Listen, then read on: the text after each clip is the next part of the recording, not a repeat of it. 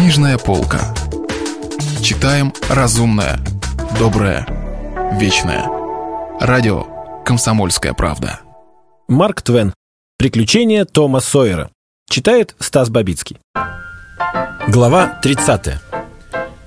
Первое, что услышал Том в пятницу утром, было радостное известие. Семья судьи Тэтчера вернулась в город. И Клад, и индеец Джо сразу отошли на второй план. И Бекки заняла первое место в его мыслях. Том побежал к ней, и вместе со своими одноклассниками они наигрались до упада в палочку-выручалочку и в другие игры. День закончился очень удачно и весело. Бекки упросила, наконец, свою маму устроить долгожданный пикник, и та согласилась. Девочка сияла от радости, да и Том радовался не меньше. Приглашения были разосланы еще до вечера, и все дети в городке, предвкушая удовольствие, принялись в попыхах собираться на пикник. От волнения том не мог уснуть до поздней ночи. Он очень надеялся услышать мяуканье Гека и завтра на пикнике удивить Бекки и ее гостей, показав им клад. Но ему пришлось разочароваться. Сигнала в эту ночь не было. В конце концов, настало утро. И часам к десяти или одиннадцати веселая шумная компания собралась в доме судьи Тэтчера, чтобы оттуда двинуться в путь. В те времена было не принято, чтобы пожилые люди ездили на пикник и портили детям удовольствие. Считалось, что дети находятся в безопасности под крылышком двух-трех девиц лет 18 и молодых людей немножко постарше. Для такого случая наняли старенький пароходик. И скоро веселая толпа повалила по главной улице, таща корзинки с провизией.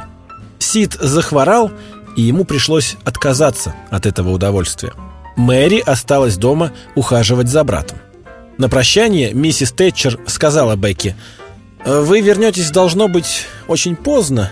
Быть может, тебе лучше переночевать у кого-нибудь из девочек, кто живет поближе к пристани. Можно я останусь ночевать у Сьюзи Гарпер? Ну, очень хорошо. Смотри же, веди себя как следует и будь умницей. Когда они шли по улице, Том сказал Бекки, «Знаешь, Бекки, вот что мы с тобой сделаем. Вместо того, чтобы идти к Джо Гарперу, мы поднимемся в гору и пойдем к Давид Дуглас. У нее бывает сливочное мороженое. Почти каждый день, да еще какими порциями. Она нам обрадуется. Вот увидишь». Бекки задумалась на минутку и сказала, «А как же мама?» «Ну, откуда же она узнает?» — сказал Том.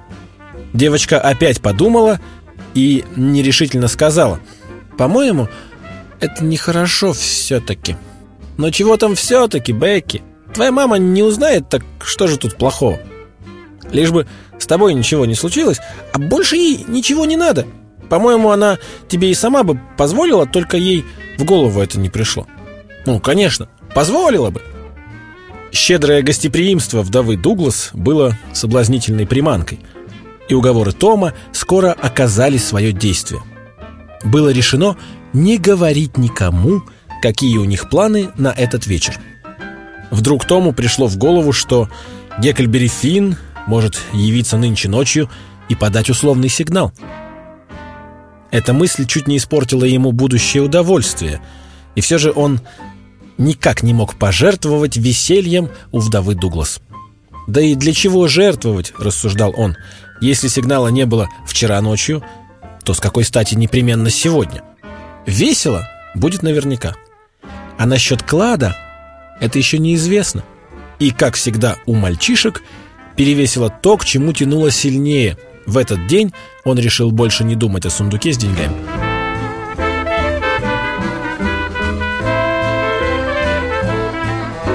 Тремя милями ниже города пароходик замедлил ход у небольшой лесистой долины и причалил к берегу. Толпа высыпала на берег, и скоро повсюду, в лесу и на крутых склонах раздавались крики и смех. Перепробовав все игры, Выбившиеся из сил и разгоряченные шалуны опять сошлись в лагерь. Нагуляв завидный аппетит, они набросились на разные вкусные вещи. После пира все уселись отдыхать и разговаривать в тени раскидистых дубов. Тут кто-то крикнул «Кто хочет в пещеру?» Оказалось, что хотят все. Достали свечи, и сейчас же все опустились на перебой карабкаться в гору. Вход в пещеру был довольно высоко на склоне горы и походил на букву «А». Тяжелая дубовая дверь никогда не запиралась. Внутри была небольшая пещера, холодная как погреб, со стенами из прочного известняка, которые были возведены самой природой и усеяны каплями влаги, словно холодным потом. Стоять здесь, в глубоком мраке, и глядеть на зеленую долину, освещенную солнцем, было так интересно и таинственно. Но скоро первое впечатление рассеялось, и опять начались шалости. Как только кто-нибудь зажигал свечу, все остальные набрасывались на него гурьбой, и сколько он не защищался от нападавших, свечу скоро вышибали у него из рук или тушили. И тогда снова поднимались веселый крик, смех и возня. Но все на свете когда-нибудь кончается. Мало-помалу шествие, вытянувшись вереницей, начало спускаться по крутому склону главной галереи, и ряд колеблющихся огней смутно осветил высокие каменистые стены, почти до самых сводов, сходившиеся над головой на высоте 60 футов. Главная галерея была не шире 8 или 10 футов, на высоте 60 футов. На каждом шагу по обеим сторонам открывались новые высокие расщелины, гораздо уже главной галереи.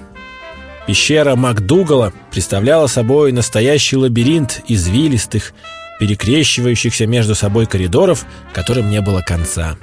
Говорили, что можно было целыми днями и ночами блуждать по запутанной сети расщелин, не находя выхода из пещеры, что можно было спускаться все ниже и ниже, в самую глубь земли, и там встретить все то же.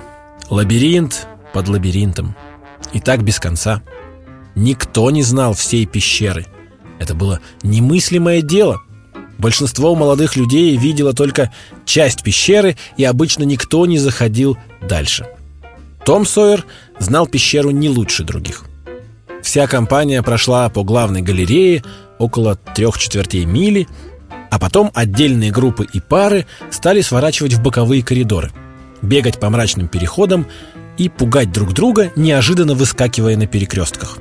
Даже в знакомой всем части пещеры можно было потерять друг друга из виду на целых полчаса. Мало-помалу одна группа за другой, запыхавшись, подбегала к выходу. Все веселые, закапанные с ног до головы свечным салом, перепачканные в глине и очень довольные проведенным в пещере днем. И только тут все удивились, что время прошло так незаметно, и скоро уже стемнеет. Пароходный колокол звонил уже битых полчаса. Однако все были очень довольны, что так романтически завершается день полный приключений. Когда пароходик со своим шумным грузом выплыл на середину реки, никто, ну, кроме капитана, не жалел о потраченном времени. Гекфин уже стоял на своем посту, когда огни пароходика замелькали мимо пристани.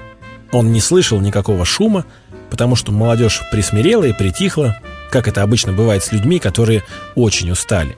Сначала Гек удивился, что это за пароход и почему он не останавливается у пристани. Потом перестал об этом думать и занялся своим делом. Ночь становилась все темнее и облачнее.